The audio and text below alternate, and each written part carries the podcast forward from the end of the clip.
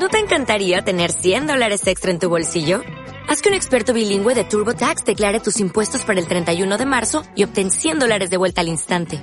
Porque no importa cuáles hayan sido tus logros del año pasado, TurboTax hace que cuenten. Obtén 100 dólares de vuelta y tus impuestos con 100% de precisión. Solo con Intuit TurboTax. Debes declarar para el 31 de marzo. Crédito solo aplicable al costo de la presentación federal con TurboTax Full Service. Oferta sujeta a cambios o cancelación en cualquier momento. Bienvenidos a Como tú y como yo. Un podcast hecho por gente corriente para gente corriente. Disfruta escuchando historias reales. Bienvenidos y bienvenidas a un nuevo episodio de Como tú y como yo. Hoy me acompaña, me acompaña eh, Nina. ¿Qué tal, Nina? ¿Cómo estás? Hola Patricia, bien, bien, todo chévere. Genial. Todavía en confinamiento, pero todo va fluyendo bien. Bien, bien, bien. Ay, me encanta cuando dices chévere. Cuéntanos de, cuéntanos de dónde, de dónde eres. Eh, soy de Venezuela, soy una venezolana en Nueva York. Ajá. Llegué hace casi dos años acá. Dos años. Ostras, bueno, bueno. Y bueno, vamos a, vamos a ver. O sea, venezolana, ¿de, de dónde? Eh, del Táchira, es como del interior del país. Ok. Ok, Sí. ok. Y, y bueno, y cuéntanos un poco, tú, bueno, hasta, hasta hace muy poco estuviste viviendo en Venezuela. Sí, por sí. empezar así, un poco por, eh, por ponernos en contexto, ¿cómo, ¿cómo ha sido tu vida en Venezuela? ¿Cómo recuerdas eh, tu infancia y tus años allí? Bien, bien, un país maravilloso. Siempre digo que, que no sabíamos el paraíso donde vivíamos. Pero bueno, la gente tomó unas decisiones, eh, se vino este gobierno y pues bueno, todo empezó a cambiar. Hmm. Ah, duramos como 20 años en eso.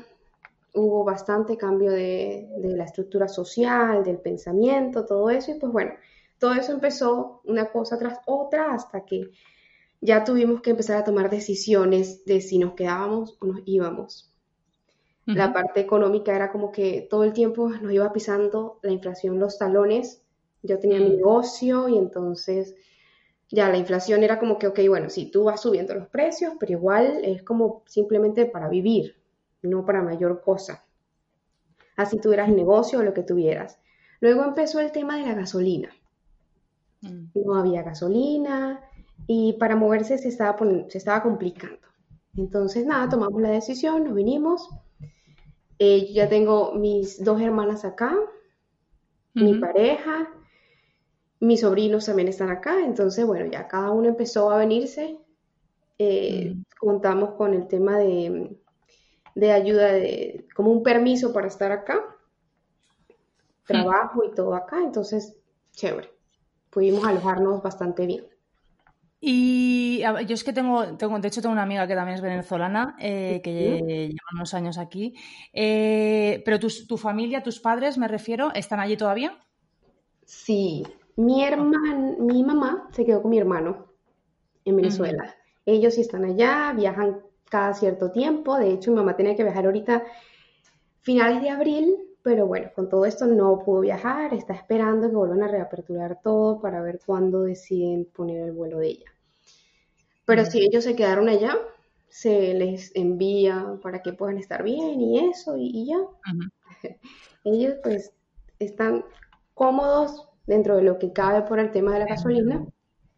Sí, por la comodidad de tener gente afuera, ellos pueden estar bien. Ah, pero bueno, nada, ellos no, no sé, no, no creo que vengan ya a instalarse acá, pero entonces van y vienen, como de visita, pasan un rato con nosotros, se devuelven, mi mamá sigue con sus negocios allá, con su trabajo, sus cosas, entonces ir y venir se hace fácil para ellos dos.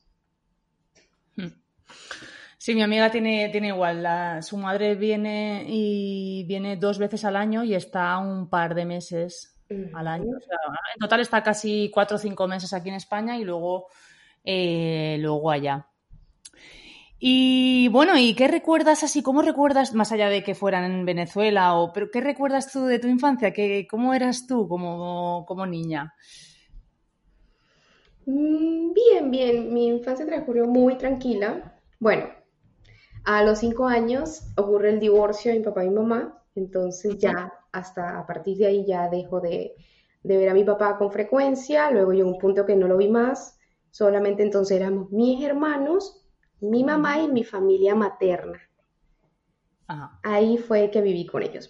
Toda la parte de la familia materna, familia paterna, no hubo ningún tipo de conexión ni contacto, nada. ¿Y eso sigue así a día, perdona, que te, ¿eso sigue así a día de hoy o retomaste el contacto con tu padre o ya nunca? Eh, no, bueno, cuando ya estuve más grande, empecé a notar que pues mi vida eh, en las relaciones, pues no, como que no estaba fluyendo. Entonces yo empecé a buscar respuestas y todo me llevaba a que, no, qué bueno que el papá, que hay que eh, relacionarse bien con el papá y yo, ah, yo no me creía el cuento, ¿no? Entonces yo lo dejé pasar. Hasta que llegó mm. un punto de inflexión que yo dije, que ya, tengo que solucionar porque ya como que no le veo salida a esto. Y lo busqué. Empezamos a hablar y hasta el sol de hoy eh, hablamos, estamos en contacto. Él hizo ah, su vida como, como él mejor pudo y como él lo pareció y bueno. Eh, yo ahí ya no tengo, al principio, antes de ir a ese encuentro, yo dije, no, yo voy a preguntar esto y esto y esto y voy a ver qué pasó. Pero bueno, empezamos a hablar, vi su, pude comprender su historia y ya no, no, como que todas esas preguntas se respondieron solas, ¿no? Mm, entonces, sí, entonces ya, bueno, ahí pude yo concretar bastantes cosas eh, y bueno, empezamos a hablar. Eso, con él ya, o sea, todo ese tema pues está solucionado y ya hablamos normal, ya todos esos años como que se desvanecieron. Qué bueno, qué, qué bueno y qué, y qué, importante, porque cuánta, cuánta gente vivimos con una herida de, infancia. Yo, yo también, eh, además también con mi padre, y no fue hasta que tuve casi, pues, veintimuchos, cuando volví a tener esa relación con él, fluida, etcétera, y, lo que dices tú, yo creo que para, sentirse bien eh, en el presente necesitas también cerrar todos esos capítulos del pasado y perdonar, perdonar a, todo el mundo, incluido a ti mismo. O sea que, que bueno. Y bueno, y, pero más allá de eso, ¿qué, personalidad dirías que tenías? ¿Cómo, cómo eras entonces? Mm, eh, no sé, siempre me sentía así como diferente, como que no encajaba, pero yo trataba de encajar. Mm. Trataba de ser normal, igual que todo el mundo, pero no, nunca, nunca, internamente nunca me sentía así. Siempre estaba como yo, eh, como aislada, como sintiéndome rara, por decirlo así. Ajá. pero en apariencia, bien, en apariencia todo muy normal, del colegio normal, luego me fui a estudiar a la universidad a otra ciudad Ahí puede ser un poquito más yo. Ya luego a los 16 años yo me fui a vivir a otra ciudad y me acuerdo que eh, conocí unos amigos y ellos eran mucho de abrazar y yo no sabía lo que era un abrazo. Claro, cuando mi mamá y papá se separan, el mamá le tocó asumir la parte de proveer al 100%. Eran cuatro muchachos para ella sola. Y esa parte emocional quedó ahí como, como totalmente desligada, una desconexión, un vacío. Y a mí me parecía súper raro, así como que, que lo abracen a uno, ¿qué es esto? Y a partir de ahí empecé como, como a abrirme un poco más, a ser más social, a abrirme más a las personas, sí, a ser como un poco más yo.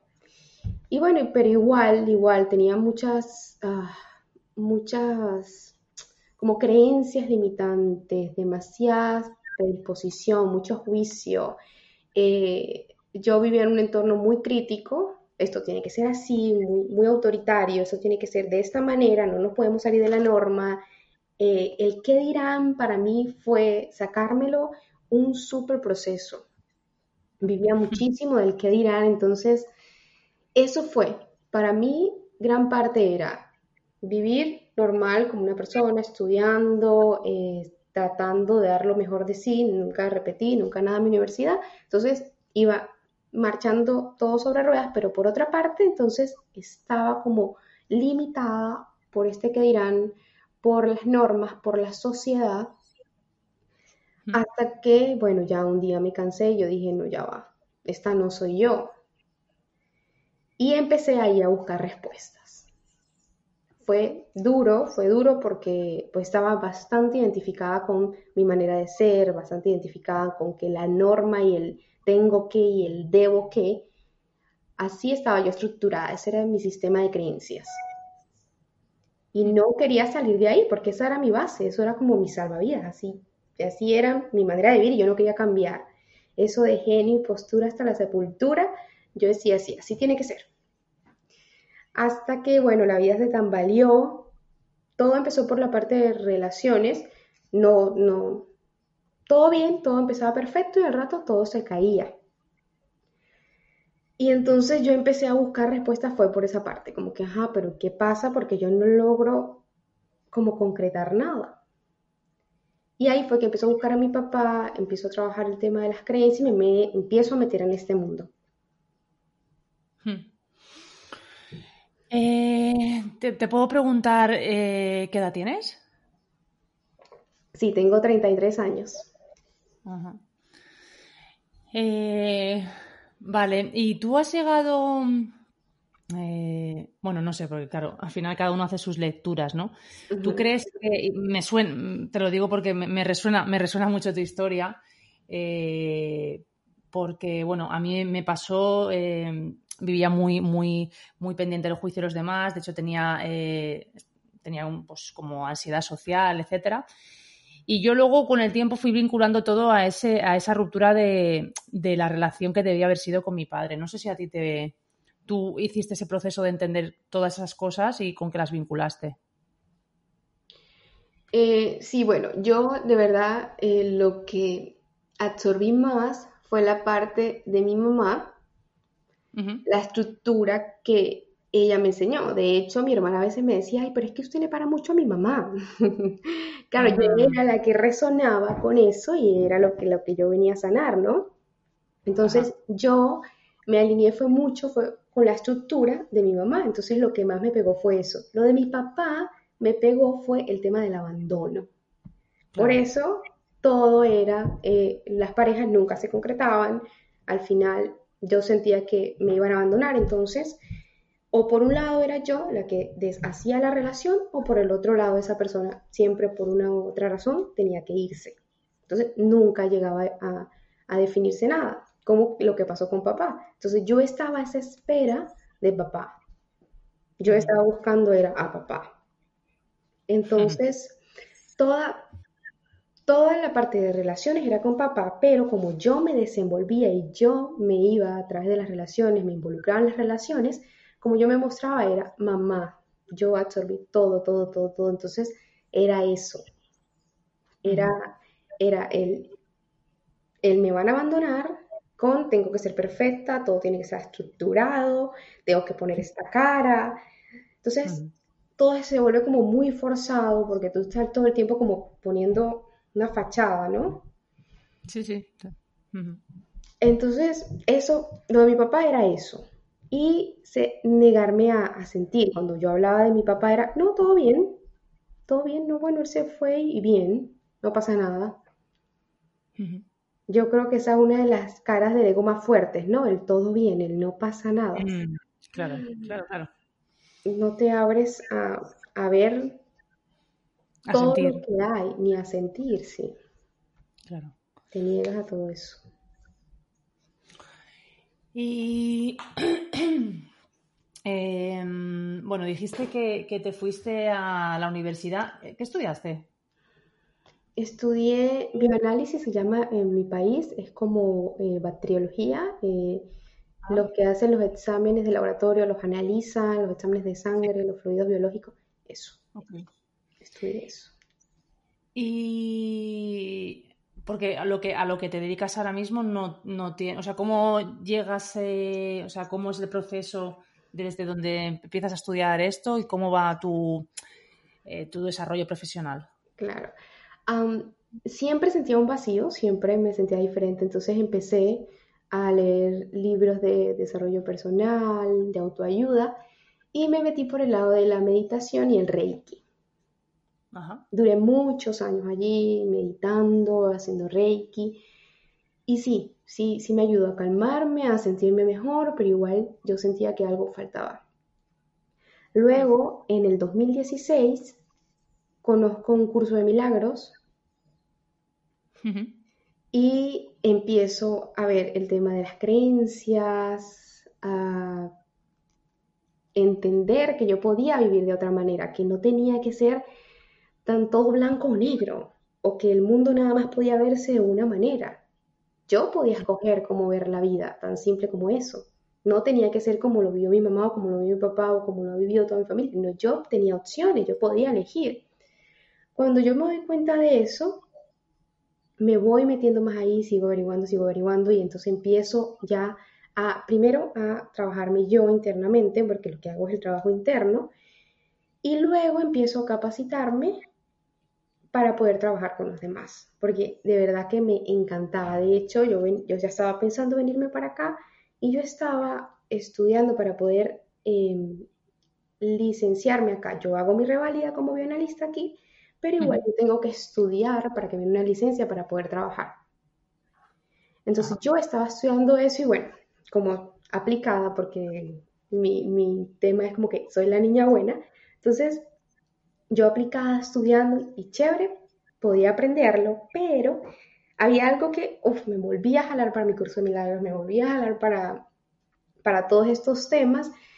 Y entonces yo seguí, seguí estudiando, seguí preparándome. Ya hasta dos, dos años que ya prácticamente tengo acá, yo dije, bueno, esto es lo que me gusta y en vez de tenerlo como un hobby, como algo que simplemente me preparo pero no lo muestro, eh, voy a abrirme a compartir esto con los demás. Y ahí es que nace el emprendimiento, es que nace el poderme mostrar a los demás, que también fue un reto, porque no me atrevía, era como que, claro, yo soy una lista y fue lo que estudié, cómo voy a cambiar de profesión ya a estas alturas, eh, qué le va a importar a la gente lo que yo pueda decir. Todos estos pensamientos que se vienen a la mente, incluso para mí la universidad, exponer, hablar en público era todo un reto. La tesis fue como que no, mañana. No, no, no, dejémosla para después de las vacaciones y así. Yo podía leerme todo, hacer todo, la revisión, escribirla, todo, pero a la hora de pararme ahí y exponerla era como que, no, no, no, no, no. Entonces, todo esto fue un camino que me fue también ayudando a atravesar mis propios miedos y, me ha ayudado pues tanto a, a, ayudar a los demás como a ir evolucionando yo misma. Claro. Eh, em, fue, o sea, que realmente fue, me imagino, ¿no? Un, camino un poco eh, natural, ¿no? Cuando empiezas a, o sea, tú misma para, para tu propio proceso empiezas a, hacer una búsqueda, ¿no? Y llega un momento en el que te das cuenta de que eso además lo quieres trasladar a los demás y, en este momento estás en el punto eh, en el que ya no trabajas por cuenta ajena, solamente estás con tu negocio. Sí, ahorita solamente estoy eh, sí, con mi negocio de life coach, con las sesiones privadas, de trabajo interno, solamente con eso, sí. Ok. Y, bueno, ¿y qué, y, qué, tal? ¿Cómo es el. O sea, que, ¿en qué momento? Porque eso es un, es, un, es un, paso importante, ¿no? En el momento en el que ya eh, dejas tu trabajo estable y que te da unos ingresos eh, que son los, los mismos cada mes. ¿En qué momento das el salto? Mm, nada, cuando yo dije, bueno, yo tengo tengo que hacerlo, porque si no, entonces me estoy quedando en, hablar, hablar de una cosa, en confiar, porque se habla mucho de confiar en la vida, confiar en la, en la divinidad que te provee, ¿no? Y entonces yo dije, ajá, si yo tengo la certeza de que esto es lo que quiero y es lo que, lo que, lo que forma parte de mí, lo que yo quiero enseñar, pues voy a hacerlo. Entonces yo dije, ok, vamos. Y entonces, nada, es como un salto de fe. Eso fue lo que hice y empezar a empaparme porque, bueno, es un mundo bastante grande, no solamente a nivel de conocimiento eh, del área personal, del desarrollo personal, sino que, bueno, ya sabes, todo el tema de los negocios online. Entonces, bueno, para mí eso sí era un mundo totalmente nuevo, total, total, porque Yo soy de lápiz y papel. Yo escribo, escribo, escribo, escribo y la tecnología para mí era como que se quedaba solamente para los instrumentos de laboratorio y porque de verdad tenía que usarlos, ¿no? Y ya llega una manera en que, bueno, ya es totalmente manual, así, o que automático, aquí, aquí, uno este botón, ya salió. Si algo pasaba, llamabas al técnico, si realmente no lo podían reparar, venía esta persona, lo arreglaba y ya. Pero las computadoras y todo esto para mí fue otro tema más, pero bueno, es cuestión de, de ir tú retándote cada día más y sabiendo que sí tienes los recursos, que sí están ahí y solamente con que tú digas, ok, voy a hacer esto y sale. Y, o sea, realmente, ¿qué te hizo, o sea, para ti, porque está claro que has hecho un proceso importante de, autoconocimiento hasta llegar al punto en el que estás, ¿recuerdas algún, o sea, eh, algún punto de inflexión, algún momento en el que tú dijeras, vale, este es el momento de que ya tengo que, que buscar ayuda, que hacer algo, que fue algo, algo ocurrió que hizo clic? ¿Cómo recuerdas eso? Sí, eh, a veces no recuerdo mucho exacto de, cómo era antes y a veces meterme en el sistema de creencias anterior me cuesta, pero sí, sí hubo un punto y fue eh, una relación, una relación sentimental. Eh, todo estaba bien, como siempre, todo estaba bien y de repente, nada, esta persona resultó, bueno, ya no, se acabó, no sé qué, y yo me quedé así como que en el aire, como que ¿Cómo así? Yo mm. tenía rato viniendo para acá, para Estados Unidos, y ya en una de esas yo dije, bueno, nada, me quedo. Y esta persona me dice, yo vengo y todo para acá, y me dice, no, bueno, se acabó, no sé qué. Y yo, ay Dios, me, me cambiaron los planes totalmente. Entonces, yo regreso a Venezuela con la intención, yo dije, no, aquí algo está pasando, yo necesito ver qué es lo que está pasando, yo necesito solucionar porque yo no puedo seguir así. Pero fue a nivel de eso, de eh, una relación. Porque, sí, porque a nivel de, trabajo, a nivel económico, a nivel de, familia, a nivel de salud, todo estaba bien, todo siempre ha marchado bien. Mi tema ha sido las relaciones. Sí, entonces eh, ya ahí regreso y ahí es que me pongo en contacto con mi papá y empiezo. De hecho, yo no quería ir sola y yo le digo a un amigo, acompáñame, y él me dice, bueno, pero este fin de semana no, el otro. Y yo, ok, bueno. El siguiente le digo, bueno, vamos. No, este fin de semana no puedo, el otro.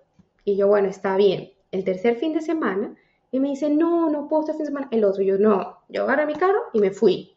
Yo sola. Porque yo no podía seguir esperando. Yo había ido a Venezuela solamente para arreglar esos asuntos personales y no me podía quedar esperando a que, primero por otra persona y segundo, obviamente, pues ahí estaba mi miedo de ir a, ir a enfrentar la situación, ¿no? Claro. Entonces, nada, fui y empecé por ahí. Empecé por ahí. Eh, luego llega lo del curso de milagros y termina todo como de encajar, porque, claro, también está la parte de cómo mi crianza a nivel de sociedad, pero también la parte de religión. Mi mamá es católica, yo me crió bajo esa religión. Y el tema del pecado, de la culpa, del sufrimiento, había calado bastante en mí. Entonces, cuando yo veo el curso de milagros y me hablan de un Dios totalmente distinto, donde es amoroso, donde la culpa no existe, uff, para mí fue como que esto es lo que yo necesitaba. Ahí, ahí doy el clic y yo siento una paz interna increíble. O sea, ahí yo dije, ok, ahora sí estoy entendiendo la vida, ahora sí estoy comprendiendo todo y todo me encaja. Porque antes era como que, como que no, como que esto no, como ¿cómo así que yo voy a hacer? Y me sentía culpable por todo. Dar un paso, entonces era culpable. No decir lo correcto, entonces era culpable. Todo. Sí, claro. Es que es, una de las grandes. Eh, bueno, esto ocurre mucho, ¿no? Con, con las religiones, concretamente con la religión católica. Sí. ¿Y eso te, ha llevado a relacionarte diferente con la religión? Sí, sí, sí, por supuesto. Yo amo, o sea, eh, Dios ya no es, no es que el temor, que le tengo que temer, no. Es un Dios totalmente amoroso, un Dios que está ahí para mí, en el, al que puedo recurrir siempre. Jesús, el tema de Jesús también, yo no entendía, Jesús, el Señor, Dios, yo no entendía nada de eso. Y ahora sé que, que, bueno, que es mi hermano y que vino a que yo trazara también ese mismo camino que él recorrió, me, me va mostrando el camino. Entonces ahí también pude encontrar, yo leí un libro que se llama Arpas Eternas, es como la vida de Jesús, también me ayudó a ver a Jesús de una manera totalmente distinta y mi relación con Dios, con Jesús, con toda esta energía superior cambió muchísimo, muchísimo. De hecho, es esa certeza, es lo que me sostiene, es la base de mi vida. Ok. O sea que realmente, al contrario, no, es que hayas perdido la fe, sino que entiendes la, fe, ¿no? O, a Dios de una manera diferente, pero sigue siendo muy importante en tu vida. Sí, uff, desde ahí parte lo que es mi vida, el trabajo que hago y cada día. De hecho, yo antes no entendía el hágase tu voluntad. Para mí era, yo era muy arrogante, yo decía, pero ¿cómo así que hágase tu voluntad? Y lo que yo quiera, ¿cuándo, no? Yo no lo podía entender y hasta que un día ya dije, ok, me rindo, no puedo. Claro, porque se me cae eh, el cuento del príncipe azul.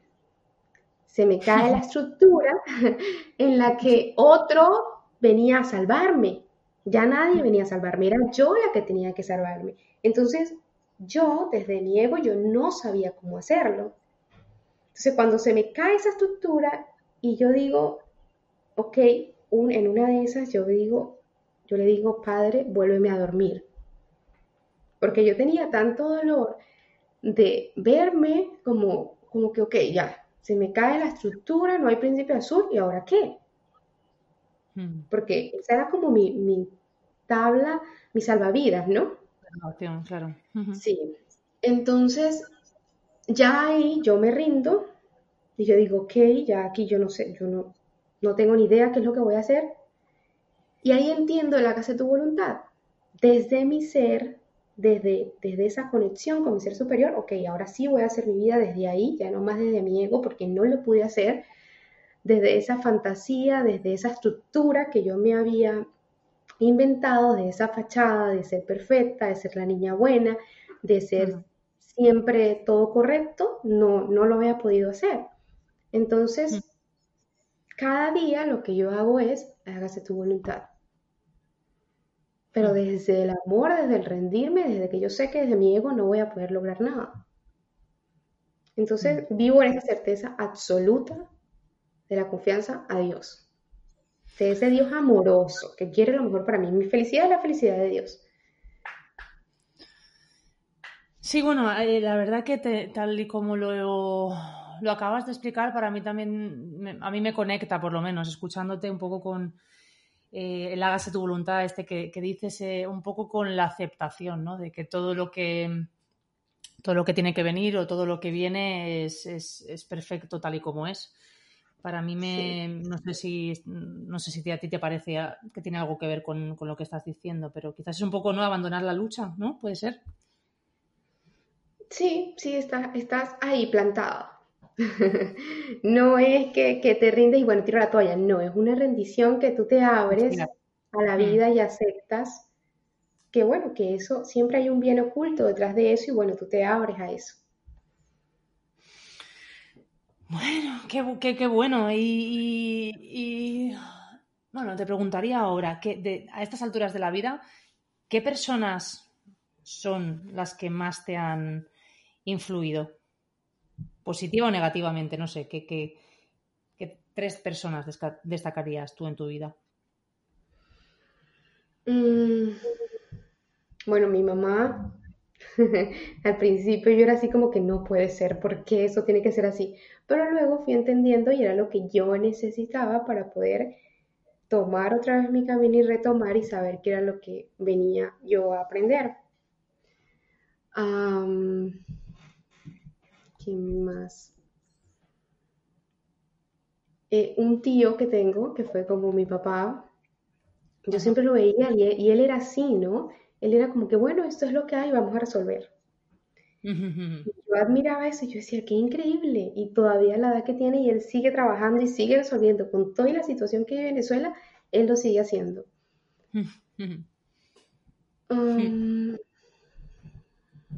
¿Qué otra persona puede influir?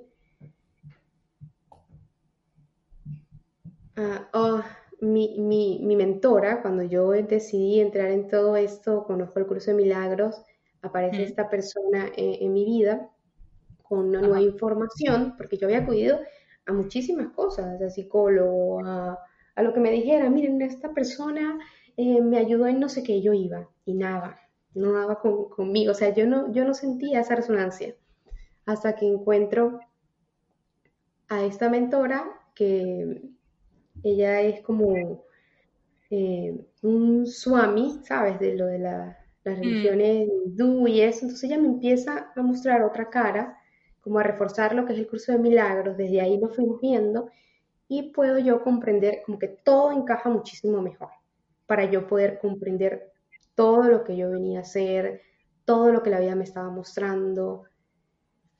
Yo creo que ellos tres han sido súper importantes para lo que hoy día yo, yo soy y a, donde me estoy encaminando. Y dirías que entonces has encontrado tu, no sé, tu misión, vamos a llamarlo.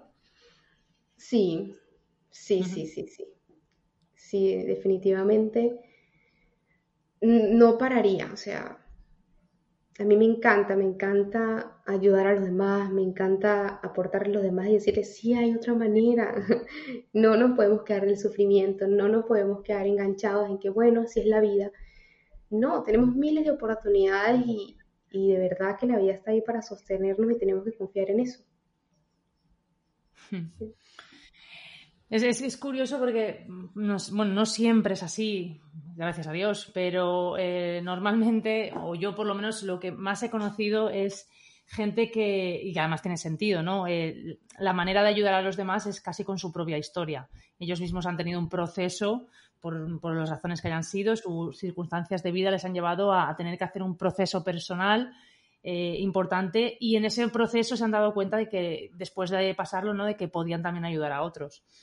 Que a veces es difícil, ¿no? Como, como enseñar, imagino, ¿no? Enseñar algo por lo que tú mismo no has pasado.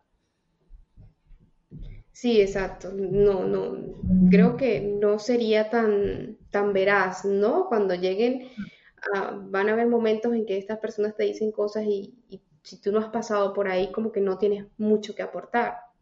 Hmm. En cambio, cuando ya has vivido el proceso, sabes totalmente cómo transitarlo para llegar al, mejor resultado y siempre lo que, me, lo que me parece más curioso es que siempre llegan personas totalmente afines a ti. Sí, claro.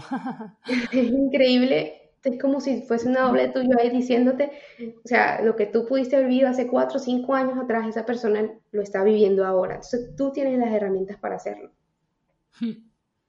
Sí, sí, sí, sí. Y bueno, ¿cómo te definirías? O sea, ¿cómo dirías, eh, por ejemplo, no sé, que tú, por ejemplo, además que te, que te dedicas a ayudar a otras personas, ¿cuáles dirías que son tus principales virtudes? Vamos a decir, no sé, ya sé que a veces esto es un poco, pero un par de ellas, por lo menos. Mm, eh, que sé escuchar, puedo quedarme en, la observación y en la escucha.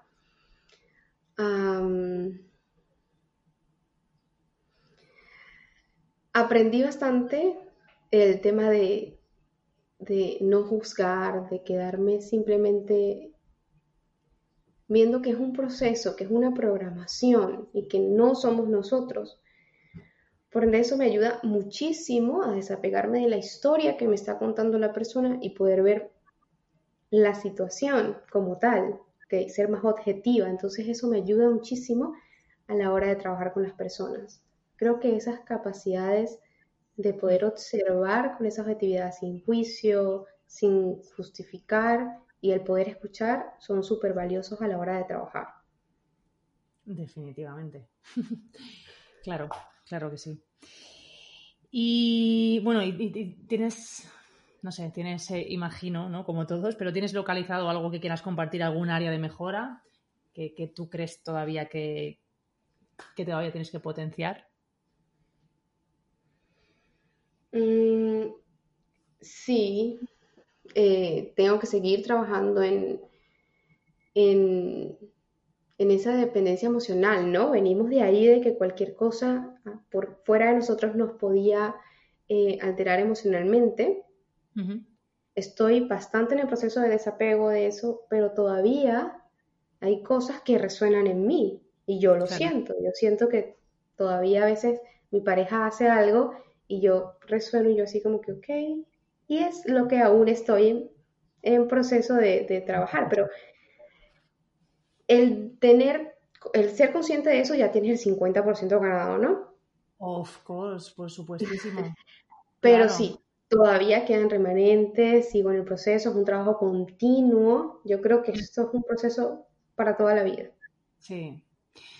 Mira, el otro día hablaba yo con una amiga que además ella es coach también y, es además es muy buena eh, y ella tiene ahora 42 años y lleva casi 20 con su pareja y bueno, pasaban otra, por otra crisis y, es curioso, ¿no? Porque hay veces que, claro, obviamente, ¿no? Los eh, psicólogos, cualquiera, cualquier persona, eh, aparte de, tener eh, aptitudes o capacidades o, lo que sea para ayudar a otras personas en su propia vida, posiblemente incluso se tropiece con las mismas piedras porque, porque pues cada uno tenemos ciertas tendencias, aunque vamos aprendiendo, pues, eh, pues esto es un proceso largo, ¿no? Muchas veces. Y, hablaba con ella y me decía, es increíble, dice que esto me pase a mí, ¿no?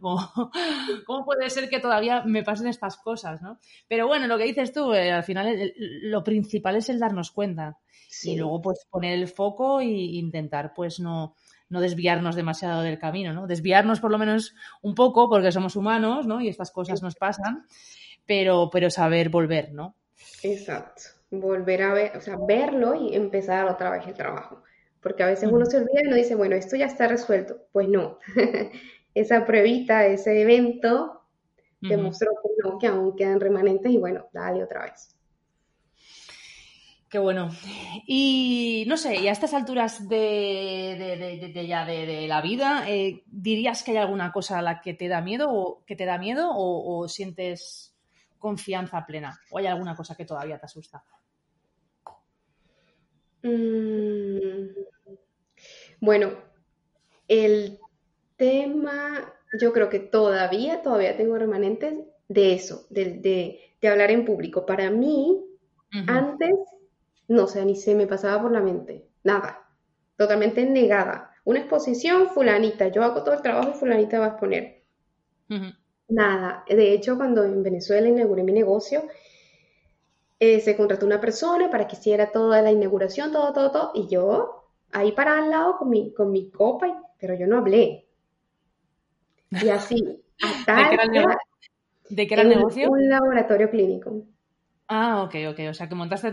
Bueno, te entiendo perfectamente, ¿eh? eh es curioso, bueno, es curioso y no tan curioso, porque en realidad es un miedo muy, muy común. Pero, pero hay veces, ¿no? Que, personas que, tienen todas las capacidades, todas las eh, posibilidades de poder ayudar a otras personas y cómo se bloquean a la hora de, pues, de exponer, de grabarse en vídeo, de comunicar por todo, por, por, esa, por esos miedos de, de, a ser perfecto y el miedo a no ser lo suficientemente, yo qué sé, bueno, profesional. Eh, en mi caso es el tema de, de, ser rechazada, ¿no? Que me digan, sí. que me rechacen, total, que me digan, que me critiquen, que, que no estuvo bien. Entonces para mí es como que, no, si yo todo lo hago bien. Pero bueno, es un miedo interno. Hace días hice un live. Ajá. Y todavía quedaba en mi mente cosas como que, ajá, y si te equivocas, y si esto, o mejor, el, mi mente era que buscaba excusas para como no presentarme, ¿no? Entonces, no, que si se va la luz, que la computadora se daña, cualquier cosa. Hmm. Entonces, yo obviamente sabía que era mi miedo a, no querer presentarme. Entonces yo dije, no, tranquila, preparé mi material y me presenté y todo perfecto.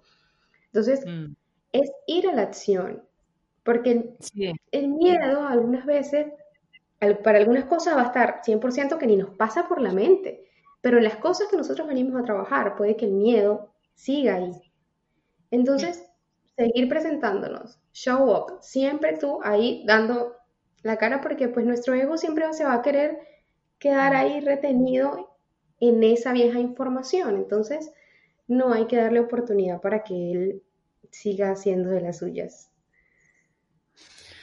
Sí, totalmente. Y fíjate, para mí también ha sido un, proceso, eh, bueno, concretamente diría mi proceso, ese, la lucha con la vergüenza, con el que dirán no sé suficiente, no hacerlo suficientemente bien, etcétera.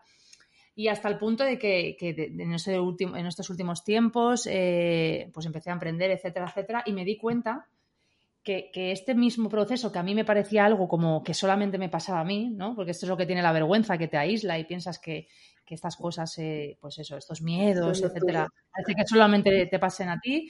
Y luego me di cuenta que era súper habitual. Eh, eh, y fíjate, hasta el punto de que yo ahora mismo estoy a punto de lanzar un programa justo para ayudar a emprendedoras a, lanzarse, porque me doy cuenta la cantidad de gente que no lo hace. Por, y se queda detrás y, es, y, es, una pena porque tienen muchísimo que aportar, pero, pero nos, nos da tal pavor que, nos quedamos un poco en la retaguardia. Bueno, al final es un poco lo que has dicho, accionar, ¿no? Acción, acción, acción y, luego una cosa que, no sé, a mí por lo menos me ha ayudado mucho, ¿no? El, mejor, mejor hecho que perfecto. Esto a mí por lo menos me ha ayudado mucho. Sí, es bueno tener una frase ahí que te apoye y que te ayude a accionar en ese momento, sí. Tal cual. Y bueno, no sé, ¿hay alguna cosa que te gustaría hacer a nivel profesional, más que nada, que no estés haciendo? ¿Hay algún, ¿Tienes algún sueño, algún objetivo? Sí, me encanta escribir, quiero escribir un libro. Pero bueno, aún estoy en eso, estoy en... Como que logré hacer el, como que toda la estructura, ¿no? Que quiero incluir, que es lo que a mí me parece que toda la información que tengo hasta ahora puedo ayudar a las personas. Hmm. Y ya tengo como que toda la estructura para como desde cero volver a nosotros, que es como esa base, volver a confiar en nosotros, aceptarnos, creer que hay, que hay algo más grande que nosotros que nos está ayudando, que no estamos solos, porque a veces decimos, pero, pero ¿por qué padre, eh, me has dejado aquí, abandonado. Y eso no es así, o sea, estamos totalmente acompañados y estas fuerzas nos están asistiendo. Entonces, todo ese recorrido desde trabajar con nuestra mente, conocer nuestra mente, cómo funciona, hasta la parte espiritual que nos conecta con nuestro origen. Entonces, es, hice como todo el bosquejo, pero todavía no, no, no me he sentado porque en realidad entre una cosa y otra, no, he tomado ya como la iniciativa de decir, ok, ya lo voy a hacer, pero sí es parte de, lo que quiero hacer. me, encanta, eh, es que justo ayer tuve una entrevista con, un coach también y me dijo, pues bueno, que había escrito un libro y tal. Digo, mira, me decía, ¿no? Que él se puso en unos meses, lo hizo, etcétera. Digo, ¿cuánta gente tenemos la ilusión, ¿no? De, escribir un libro? debe ser que que es algo innato ¿no? del ser humano dejar un legado. Es algo que, trasciende, que un día estará cuando tú ya no estés. Eh, y me resulta curioso, ¿no? Porque a tantos nos, nos apetece escribir un libro. Eh, ¿Cuál dirías tú que es o qué esperas tú dejar en el mundo? ¿Qué huella quieres dejar? ¿Cómo quieres que te recuerden? Mm. Creo que con la idea de que de que hay otra manera. Para mí eso es, ha sido como la base de todo, que sí hay otra manera de ver la vida. Incluso ayer estaba hablando con, con mi familia y uno de mis tíos estaba en mi casa y dice, bueno, pero es que uno, eh, cuando uno se casa, le dicen que el amor para toda la vida y a uno no le enseñan que, no es el amor para toda la vida, es hasta que, que que hasta que el amor dure o la persona ya se canse, él lo decía a su manera, ¿no? Así, que hasta que el amor mm. dure, decía él. Y entonces nos quedamos totalmente como enclaustrados en una manera de pensar, esto es así, esto es así, esto es así, y no vemos salida, nos cerramos tanto a las posibilidades, que entonces vivimos la vida así, o sea, como que todo derechito, así me dijeron, hasta que llego allá a la vejez, me quedo en una silla en el porche de mi casa y pasan los años y se acabó. Sí, y todos esperamos eh, la bendita pensión, ya me pensionaron y ya no voy a trabajar más y me quedo en mi casa tomándome el café, el té, lo que a la gente le gusta. Sí, sí, sí. Entonces, creo que es esas ganas de, hacerlo diferente, de que hay otra manera de vivir, que no tenemos que esperar, o sea, que tenemos toda la vida hasta el último día para mm. vivir. Es esa alegría por vivir, esa, esa alegría de ver la vida con, con, alegría, con amor, que no estamos simplemente para pagar las cuentas o para despertar y ir a trabajar, sino mm. aprovechar el tiempo que estamos acá.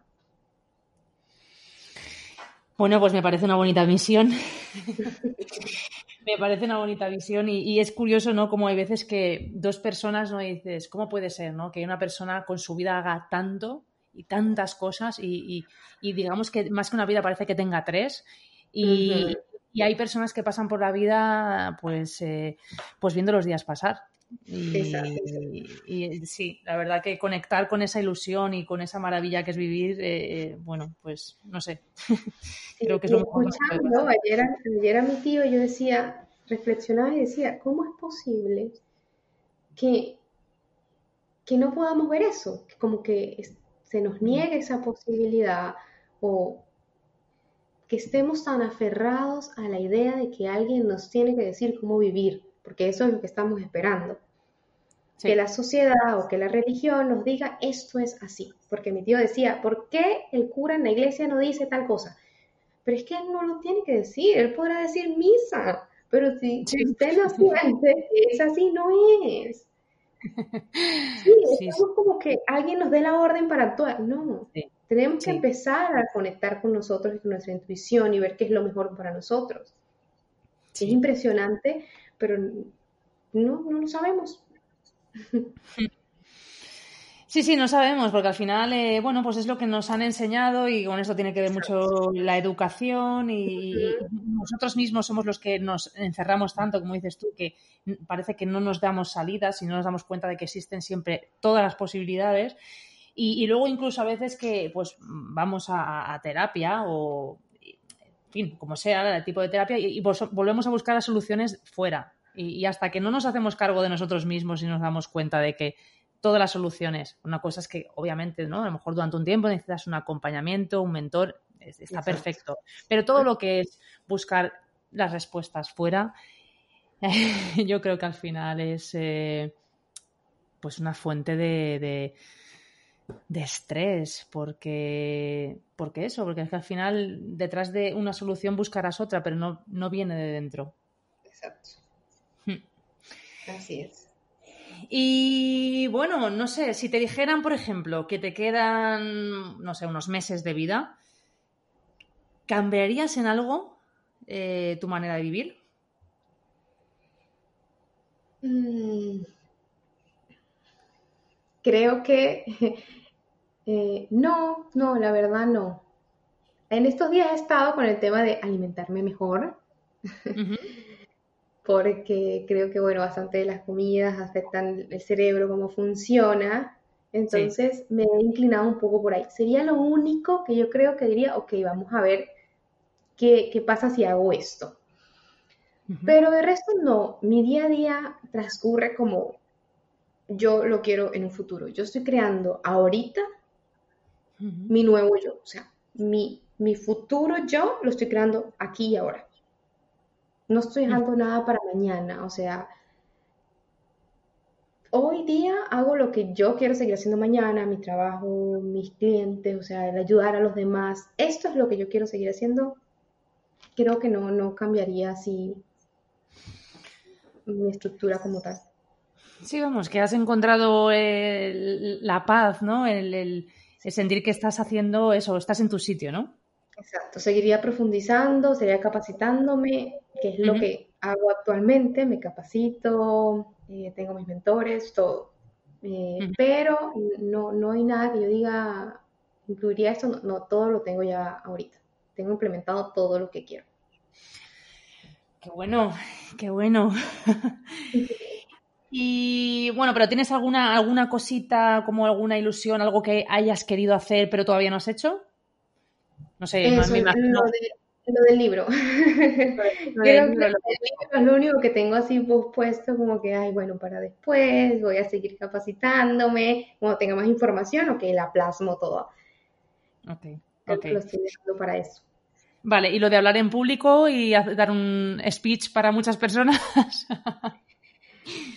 sí, ya me lo estoy, ya en mi mente está, lo visualizo bastante.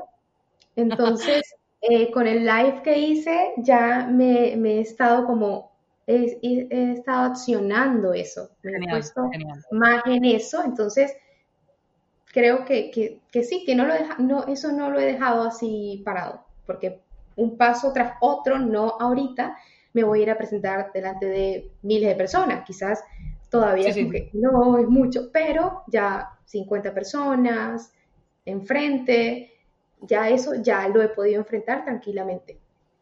Ah, qué bien, qué bueno. Sí. Qué bueno. Y bueno, antes has hablado de la meditación. ¿Hay alguna, algún hábito, eh, algo que, que te ayude en tu día a día? Sí, no dejo la meditación.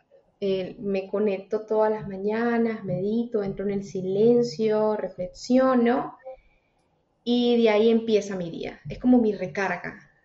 Es la manera de recargarme, de llenarme de energía nuevamente. Lo hago con la meditación. O sea, ¿meditas todo? ¿Cuánto tiempo? Dependiendo, no tengo un, tiempo. A veces. Depende. Sí, por lo menos a veces 15, 20 minutos nada más y, sigo con lo otro que escribo. Me encanta escribir. Entonces tengo como, un ritual ya en las mañanas en el que eh, hmm. medito, escribo, estiro. Entonces ya tengo como esa estructura. Ajá, menos una hora me dedico a eso.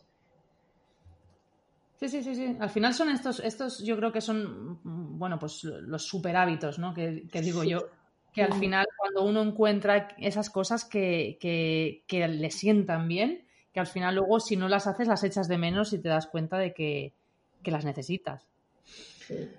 Vale, la escritura. La escritura es curioso. Mucha gente me, dice también eh, la escritura, ¿no? Lo importante que es eh, para, ellos eh, escribir. Sí. Y, para la creatividad es increíble. Salen unas cosas que uno dice, ¿de dónde? claro. Bueno, y bueno, y una última pregunta. Entonces, a este, bueno, última no, aún quedan un par. Eh, ¿Dirías que en este punto has conseguido perdonar a todos, incluida a, ti misma? Sí, sí, sí, sí. Eh, vivo, muy, vivo en paz, no tengo ningún sentimiento de rencor por nadie.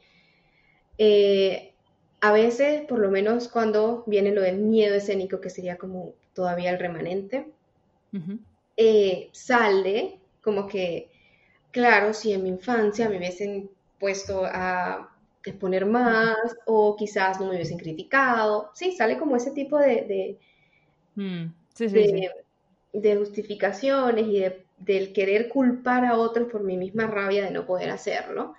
Mm. Entonces, nada, tomo conciencia en el momento y yo digo, no, es mi proceso, vamos a hacerlo porque tenemos los recursos.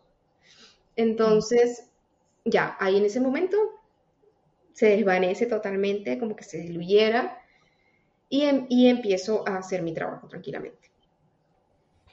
Por ese tema, sí como que apareciera, ¿no? Todavía cierta molestia, pero por todo lo demás, muy tranquila desde que yo me responsabilicé, desde que yo dije, ok, esto es lo mío, esto es lo que yo he creado.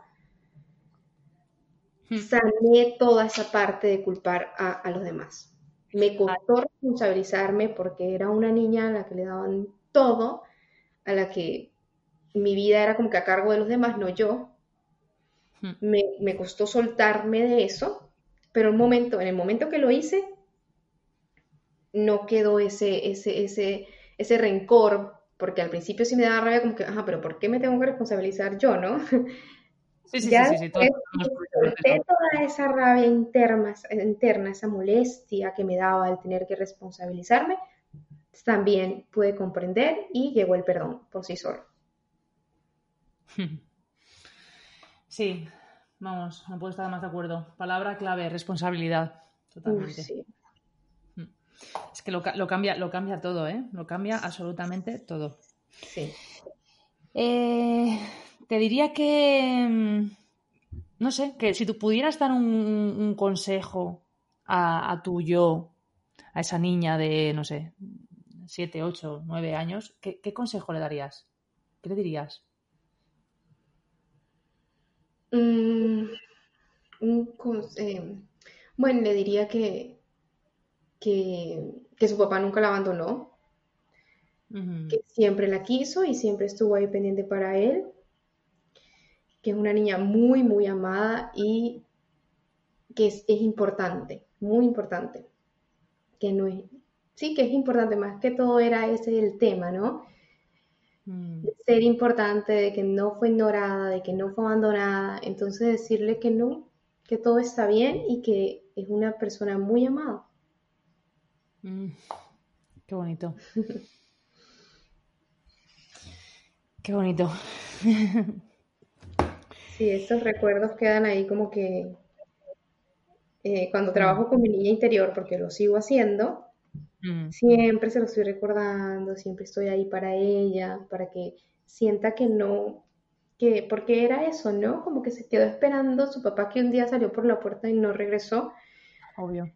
Mm. Y nadie le dio explicaciones. En mi casa eso nunca hubo. Como que borró ni cuenta nueva, el señor se fue y ya no más. entonces, sí.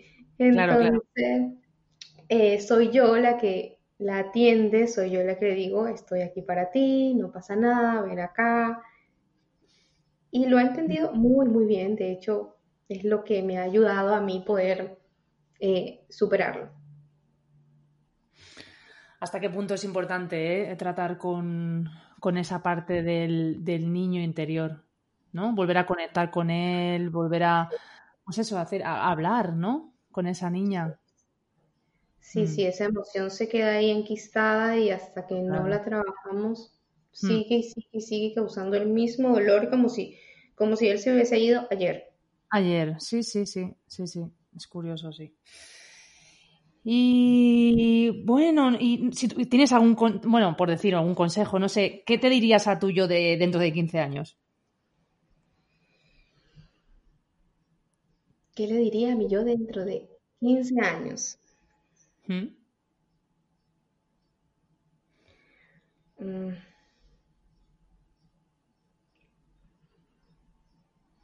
Mm no sé, a mí yo de 15 años creo que le diría...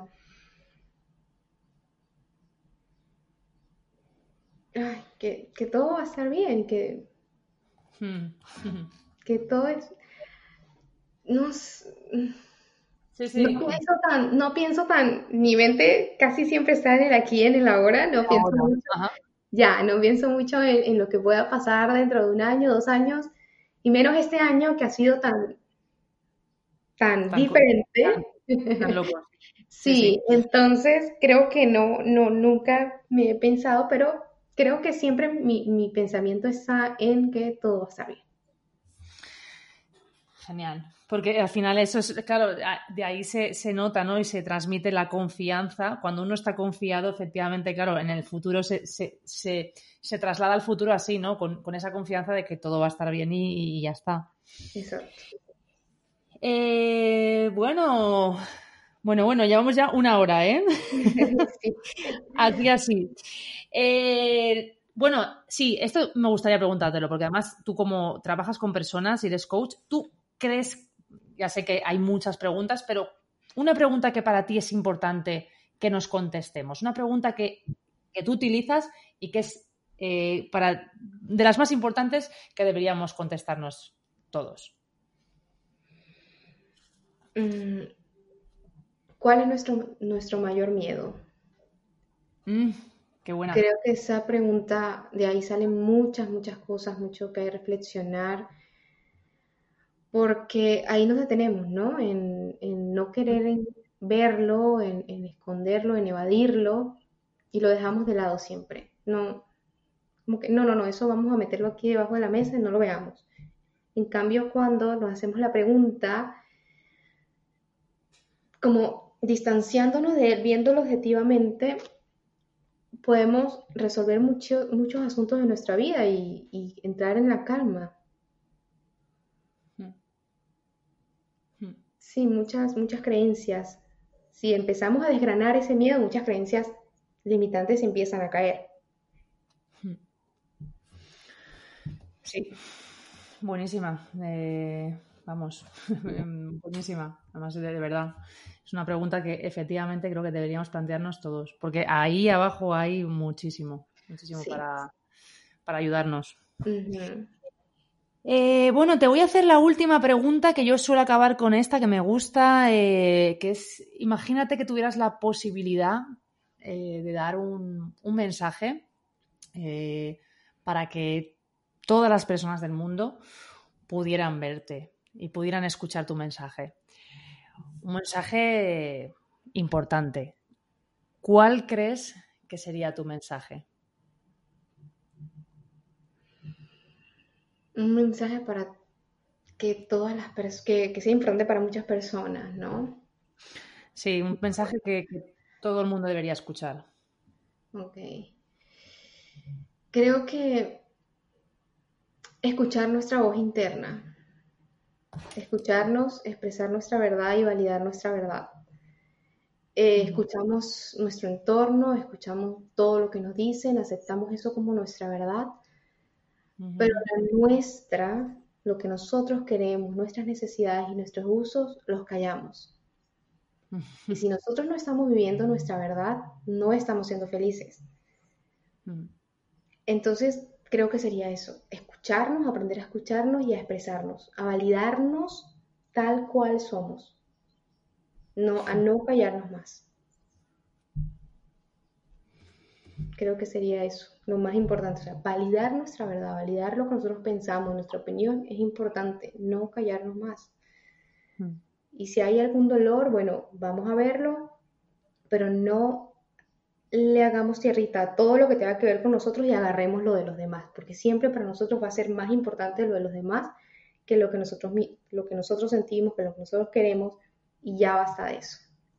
Empezar a verlos, empezar a conocer de lo que nosotros somos capaces, de lo que estamos hechos.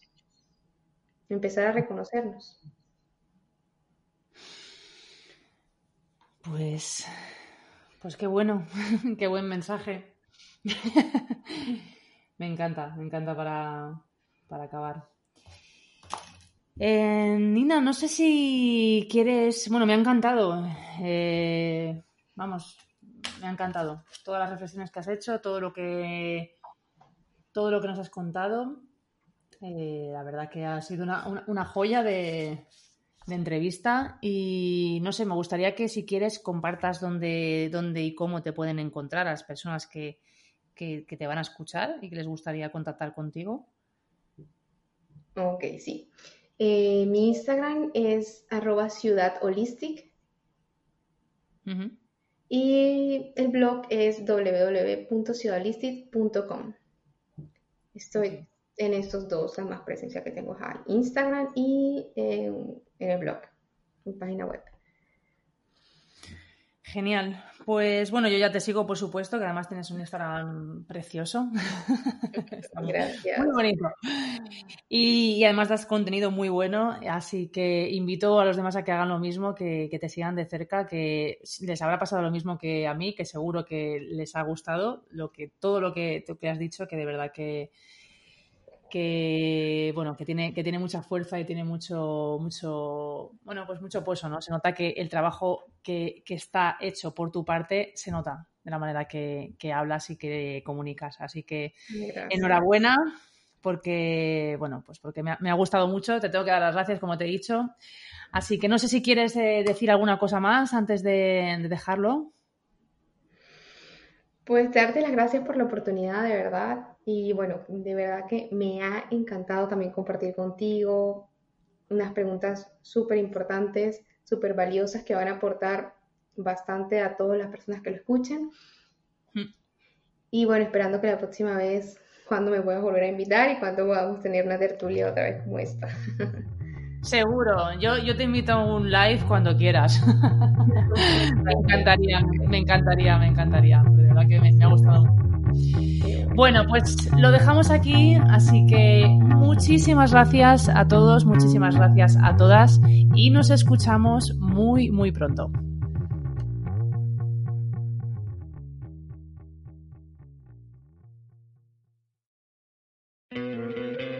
¿No te encantaría tener 100 dólares extra en tu bolsillo? Haz que un experto bilingüe de TurboTax declare tus impuestos para el 31 de marzo y obtén 100 dólares de vuelta al instante. Porque no importa cuáles hayan sido tus logros del año pasado, TurboTax hace que cuenten. Obtén 100 dólares de vuelta y tus impuestos con 100% de precisión. Solo con Intuit TurboTax. Debes declarar para el 31 de marzo. Crédito solo aplicable al costo de la presentación federal con TurboTax Full Service. Oferta sujeta a cambios o cancelación en cualquier momento.